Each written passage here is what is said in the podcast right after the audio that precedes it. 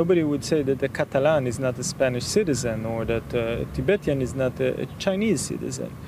Israel, uh, in Israel, this, the case is different because this is a military occupation. Israel never annexed the West Bank. So Palestinians are not Israeli citizens against their will. They are not Israeli citizens at all. They are actually citizens of no country in the world. Really? And that has been going for uh, since 1967. So that's the, the, the root of the problem right now. All right, Young and Naive, we're on, um, still in beautiful Tel Aviv, and who are you? Noam Sheizaf, I'm a journalist. Uh, I write for a site called 972 Magazine and on various publications in Hebrew. And where are we here? Uh, we are in Rabin Square um, at the center of Tel Aviv. Behind us is the City Hall, Tel Aviv City Hall. And this is uh, like the central square uh, for protests and uh, national events. Do, do people protest here regularly?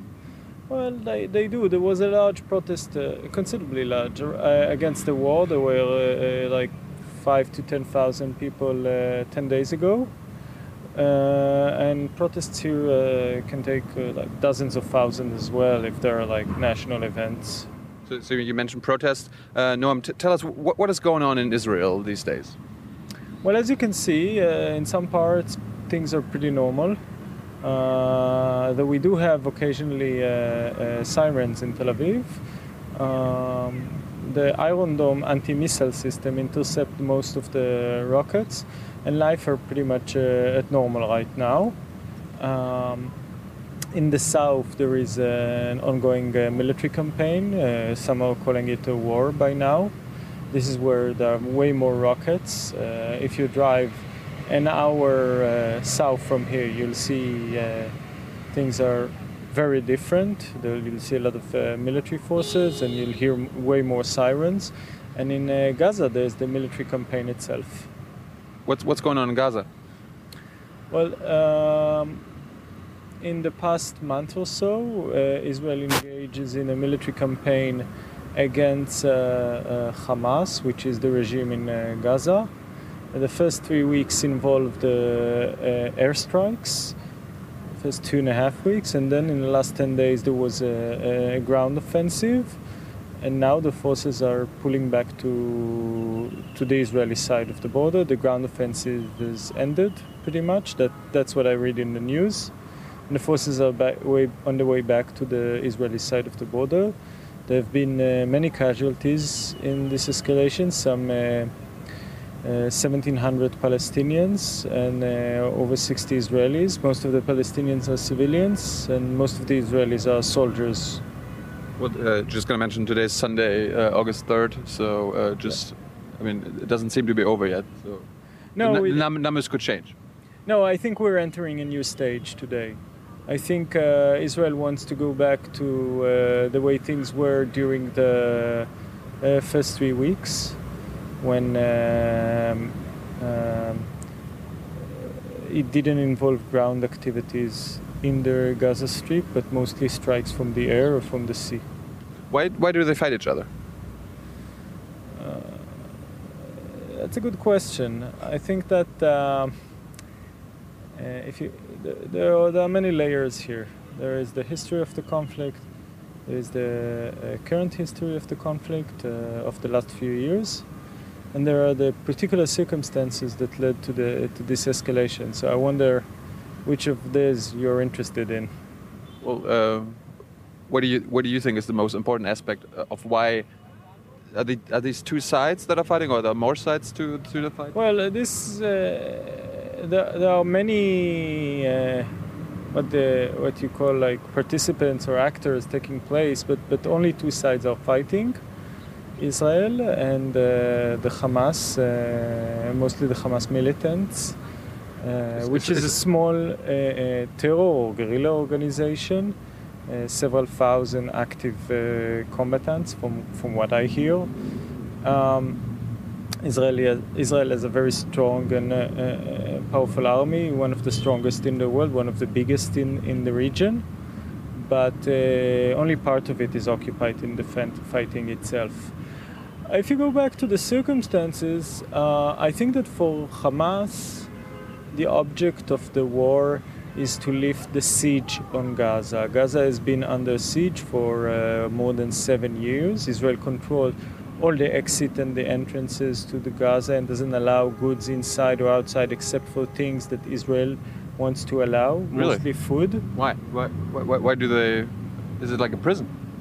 Well, for, uh, uh, from my perspective, Gaza is indeed like a prison, like an open air prison for two million people, and I think that Hamas want to challenge uh, this siege. Uh, from the Israeli perspective, it's about restoring peace and order, because the way Hamas challenges the siege is through throwing rockets. Israel doesn't accept that, so he wants uh, basically the Palestinians to accept things as they are from now, and it is willing to reconsider the policy of the siege if Hamas gives up power in uh, Gaza. Since political entities don't abandon power on their own goodwill, so here we are. Is every Palestinian uh, Hamas fighter or not?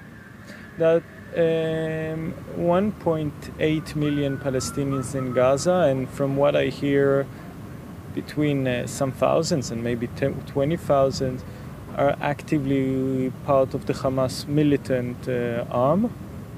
So a tiny fraction. A tiny fraction, yeah, yeah, yeah. Well, not every Israeli is a soldier as well, you know. It's usual in such conflicts that only a part of the population is uh, actively taking part in the fighting, but everybody can get hurt, especially in Gaza. So why? Why do? I mean, you, you say uh, Hamas. There are only a few thousand uh, fighters.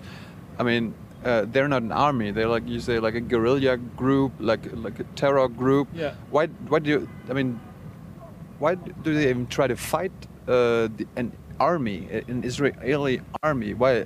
Isn't that stupid? I mean, don't they? I- I would don't don't they know would- that they? could- I would use the word desperate rather than use than stupid. Of course, that uh, um, Israel is way more powerful than the Palestinians. So it's all in all the armed conflicts that have been in recent years. Uh, the Palestinians suffered enormous casualties, while Israel didn't suffer casualties at all, or it suffered minor casualties. Uh, uh, not to trivialize every person that dies, but there is a difference between uh, uh, losing 10 or 20 or 50 soldiers to losing uh, uh, uh, uh, 1,700 like it is in uh, Gaza now, which is uh, uh, uh, 0.1% of the population there. These are enormous numbers. So, um, so I think that um, I think that Hamas understands that. I think that the Palestinians understand that. I think that Hamas feels that it was pushed to a corner and has no other uh, choice. Also, this is an organization that uh, uh, uh, chose the military way to fight the occupation as opposed to the Palestinian Authority that is seeking a diplomatic resolution. So it does what it knows to do. Why? Why is it? Is Gaza occupied?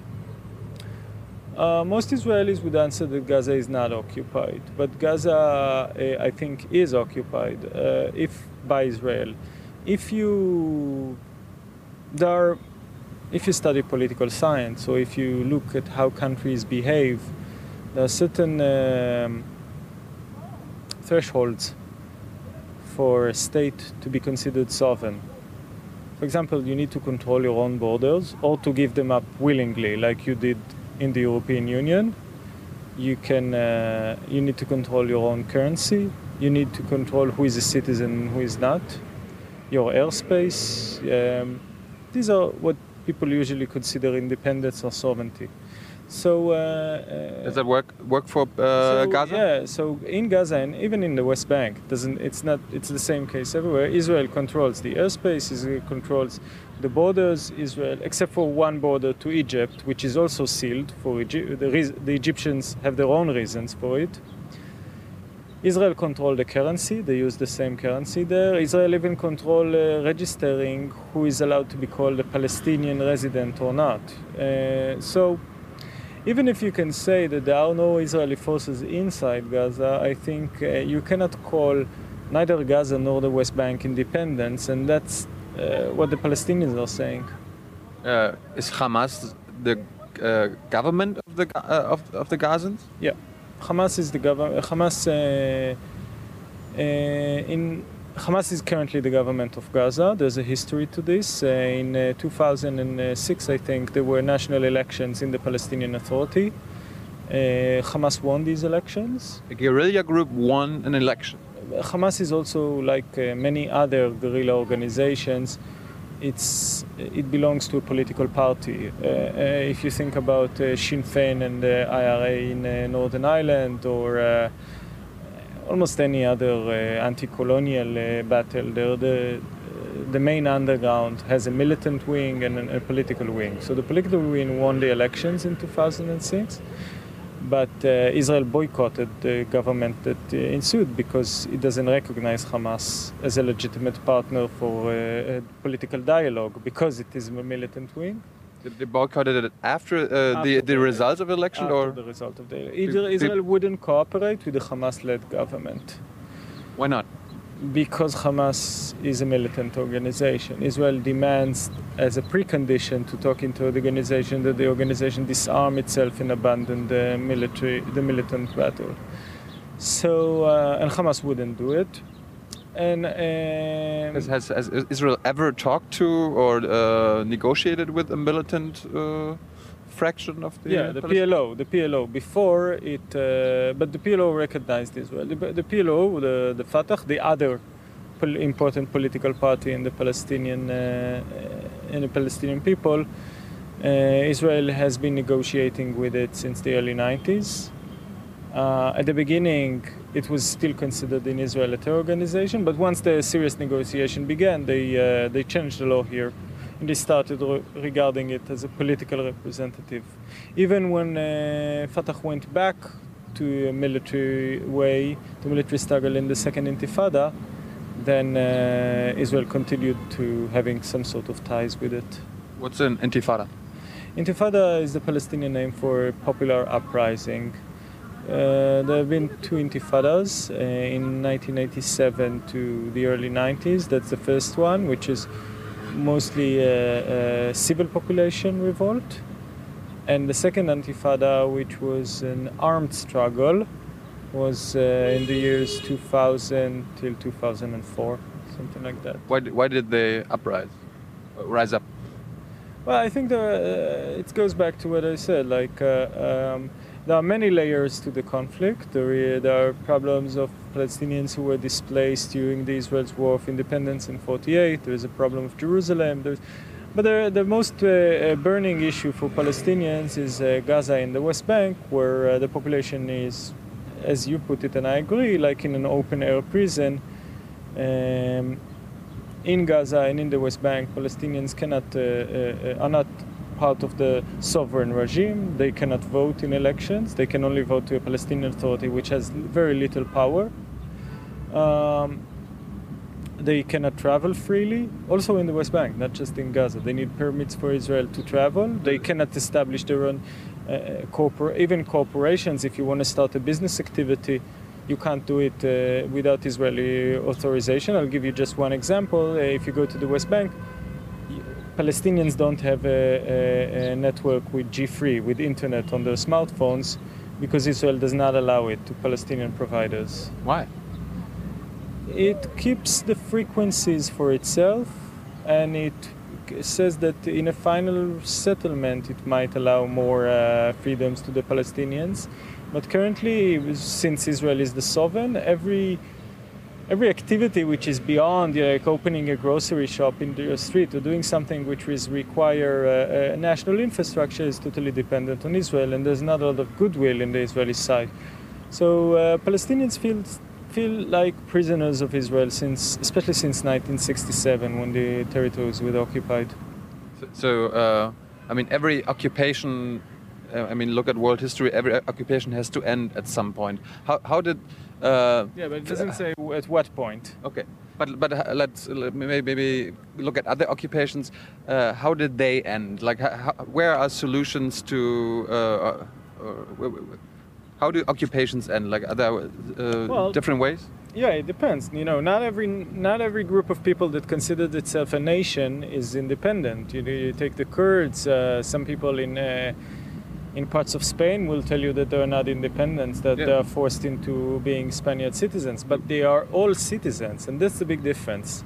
Even if you take uh, the worst cases like Tibet, um, or, or uh, some Indonesian island which uh, wants independence, until they receive independence, if they ever, they are considered citizens, at, at least formally, of the annexing state. Like nobody would say that a Catalan is not a Spanish citizen or that a Tibetan is not a, a Chinese citizen. Israel, uh, in Israel, this, the case is different because this is a military occupation. Israel never annexed the West Bank. So Palestinians are not Israeli citizens against their will. They are not Israeli citizens at all. They are actually citizens of no country in the world Really?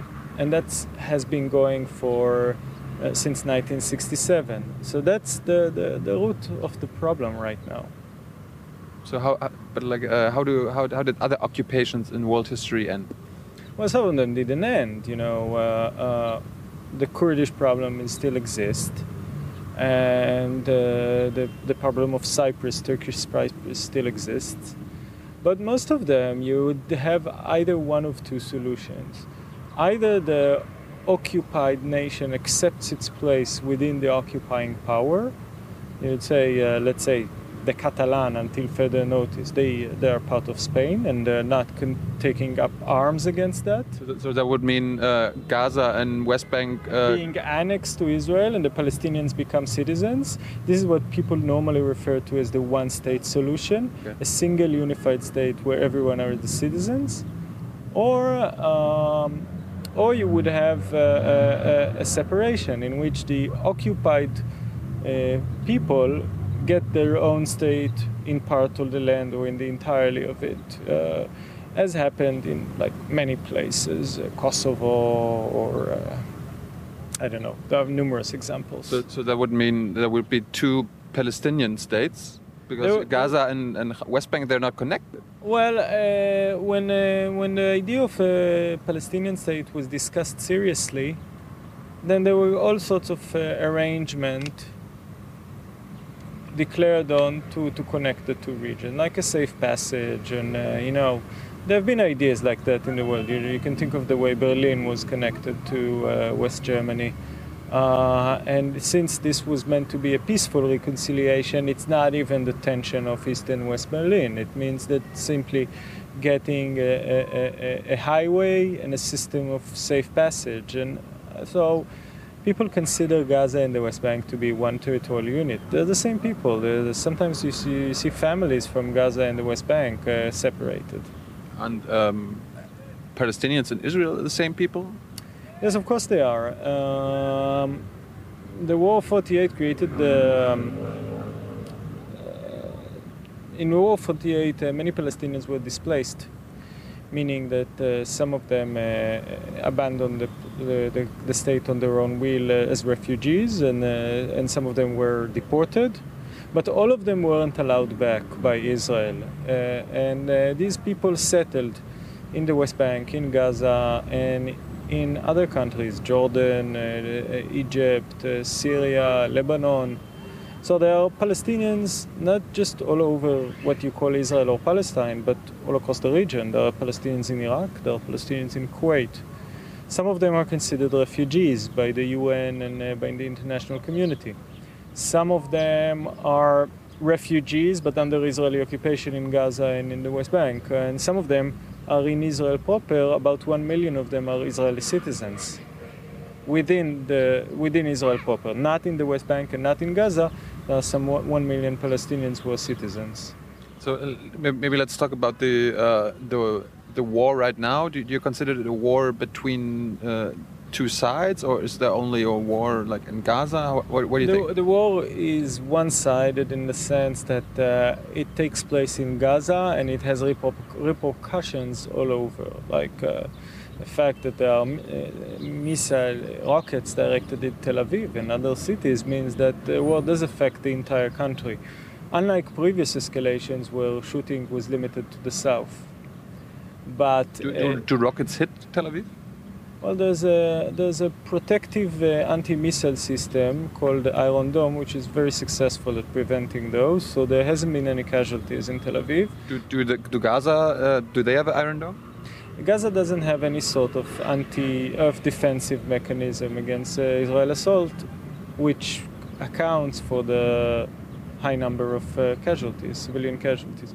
Again, we are talking over there for better or for worse, a guerrilla or terror organization which is uh, uh, uh, in, a, in a heavily dense um, area. So, so the, basically, the guerrilla fighters are, are between citizens, residents in Gaza, and they and they try to fight to find any sort of solution that they can. So, is it like? Uh, uh, I guess since it's a war, there are people killed. Is, is uh, are only uh, soldiers killed or the Hamas fighters killed? It's very difficult to tell who is a Hamas fighter and who is not. Uh, according to Israel claims that it hits a large number of Hamas fighters. The world and the international community claims that most of the Palestinians, of course, claim that, that most of the casualties are civilian. There are uh, hundreds of children who were uh, killed, who are obviously not Hamas uh, fighters. I think my impression from reading the reports, from the reading Palestinian sources, is that uh, most of the casualties in the Palestinian side are civilians. How can that be? As I said, they're fighting. Uh, uh, it's a it's a heavenly, heavily dense population. Um, but but but if Israel, uh, the, the, the army knows that, why why do they shoot? Mm. The Israeli claim is that the Hamas fighters hide between civilian targets. That they shoot from schools, that they shoot next to hospitals. That's what the Israelis would tell you. But like if uh, if like I mean even Germany, when when there's like a police, uh, um, like a SWAT team, and they, they know that the guy has like a uh, taken some some some pr some prisoners or something, and they uh, and they know they can they can shoot mm -hmm. the the bad guy. They they have to they have to decide not to shoot yeah, at all. This is this is where this is where it gets uh, this bizarre situation with the Palestinians because while the Palestinians are not independent, and some would say that they're even occupied by Israel. Israel does not treat them as, as its own citizens, but its enemy citizens. Oh. So just like uh, there's a difference between uh, the police in Germany or in Denmark to, uh, let's say, the conduct of the Danish or American or any uh, uh, uh, military force in Afghanistan. So um, Israel uh, uh, is an occupying force in the West Bank in Gaza, and it treats the population like the American would treat a population in, uh, in, in, Iraq or in uh, Afghanistan. The problem is that this is not. Uh, uh, the problem is that people are getting killed, of course, but but the, the what's different about Afghanistan and Iraq, this is something that's been going on for 40, 47 years. And uh, it's not a one time incident when the army went on a war, conquered the territory, and now needs to, to, to find ways to, evac- to finish the mission and evacuate. Israel is present there for half a century while treating the people that it's responsible for as its enemies. So, how will this, uh, this war in Gaza end? Well, if I would have told you, if I would have known either how to end the occupation or how this current escalation would end, uh, I don't know, I would have made a fortune of it, to not just talk to you.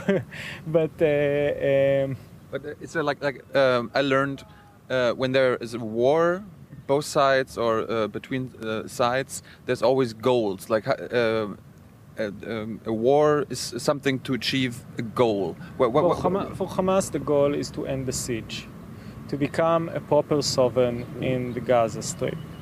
They want uh, uh, to control the airspace. They want uh, to be able to have boats come from outside and they want to export their own goods. They cannot export and they can only buy food from Israel, so it's a captive market. So Hamas wants to end the siege. That's at least what they're saying. Israel wants to keep things as they were. It's not clear what the Israeli end, end goal is. So some say that Gaza should be demilitarized. Others say that demilitarized means what? that meaning that Hamas needs to abandon its weapons. Others say no, we cannot force that without conquering the entire strip.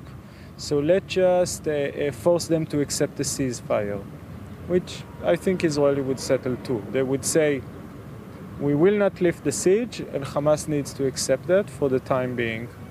This will be an, a, a successful uh, outcome for Israel. But uh, that would that wouldn't like essentially wouldn't change anything. No, it wouldn't. Israel wants to go back to the way things were. But I mean that that, that doesn't change anything, or that doesn't doesn't uh, doesn't seem to be a solution. I don't think this government is interested in pursuing a solution. I think this government is about maintaining a current status quo in the West Bank and in Gaza. Really? Yes, because there were many options to find the solutions. There were peace talks last year, and the government didn't seem thrilled about them. Really? They don't want peace. I wouldn't say they don't want peace. Every person wants peace. I think they want peace even now. They're just not willing to uh, take the necessary concession and the risks involved to maintain it because there are great risks involved in, uh, in, in, uh, in pursuing a compromise. It could be that if you evacuate the territory, then other forces will take control of it and start shooting at you back. Mm. It could be that you know you'll have a huge internal political battle in Israel. We're sitting in Rabin Square. It used to call the Kikar Malchei Israel.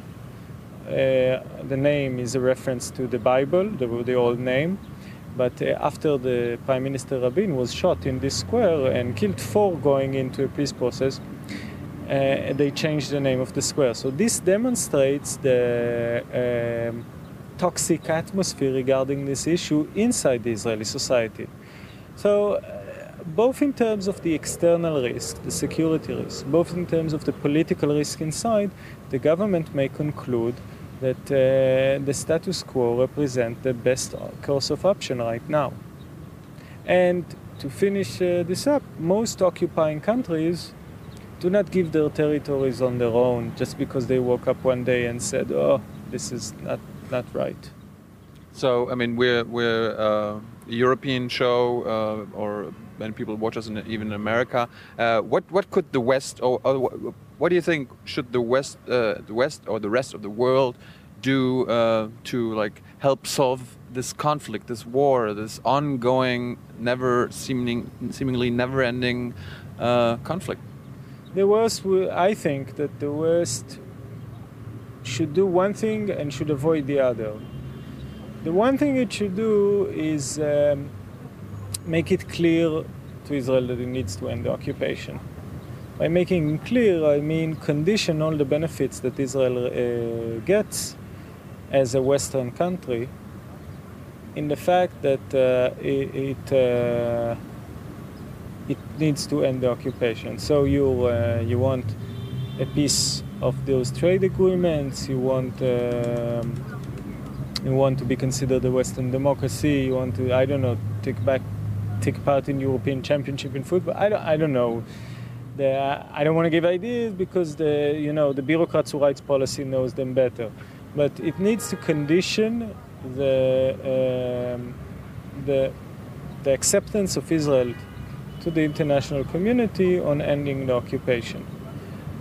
And at the same time, I don't think it needs to dictate solutions or to dictate or to choose political winners and losers in the Israeli politics like they kind of do right now. I think they need to uh, simply make up the, the world needs to be very firm about demanding an end to the occupation and respectful of the solutions Israeli will find and Palestinians will find whenever that happens. But right now, what happens is the world accepts the occupation. It, it speaks a lot about against it. Really?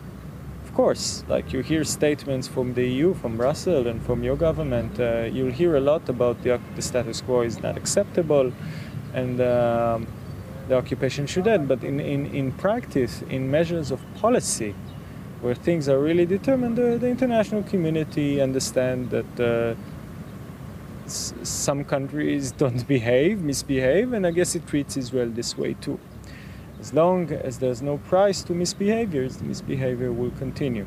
So they, they, they say it's bad, but uh, they don't act on it. Uh, of course not. You know, especially why, why especially in the United States. The United States actually enables this conflict to go. You know. Really.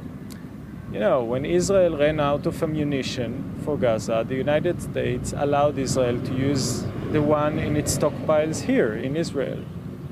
So, um, and when uh, a country wants to pass a UN resolution in the Security Council, uh, uh, uh, uh so the United States or Britain or France will, make sure that the, the resolution is not anti-Israeli in a sense. So. Um, so uh, this situation cannot exist without Western support and Western diplomatic coverage and all that. At the same time, uh, I understand why there is empathy to the Israeli position because Israel is really in a tough spot where, as I said, there are risks to the solution. But the international community needs to help avoiding those risks instead of just giving Israel a free pass uh, on, on, the current situation. What would be uh, like like if you, if you should be like uh, supposed to be naive now and uh, maybe maybe uh, think of what uh, what would be the ideal way out of this whole crisis? Uh, you mentioned like a one-state solution. Is that your know. is that your favorite way? I don't know. You Every don't know. I, look, I don't. People, people, don't seem to know. I'm not. No, there there are many solutions. The problem is not the solution. The problem no? is the will. There are tons of solutions. All solutions are bad in the sense that if you find, if you start uh, uh, uh, punching holes in them and looking for problems in them, you'll find many problems, every solution. But let's say you're in 1940 and people talk about the prospect of a European Union. That's absurd. And, and even the idea of such a solution, people say, no, no, we cannot open the borders because the German will infiltrate into France and the France will infiltrate into Germany and this wouldn't work. But um, so all solutions have risks, all solutions have disadvantages. I'm not a big fan of either what they call the two-state solution, dividing the land, or the one-state solution in particular. I think that, that uh, the country needs to make up its mind to end the occupation and then starts a political process with the Palestinians. The political process will reach, uh, if it's fair and honest, the just solution. But we're not there yet. We're in a situation where uh, Israelis feel that keeping things as they are is probably best for them. And um, look, uh, there's a good argument in favor of what they think because if you look around in Tel Aviv, this is maybe war, but it's very pleasant at the same time, and you don't feel at war. But if you look at, uh, but in Gaza, it's a nightmare. So, uh, so as long as Israelis feel that they can maintain things as they are, I think they will, and that's I think is very tragic for uh, for Israel. And of course, I don't support any form of uh, uh, armed resistance to the Palestinian side, but I would like to see a, a, a, a strong international effort to end this in a diplomatic way. Thank you very much, Noam. Thank you. Bye bye. Thanks.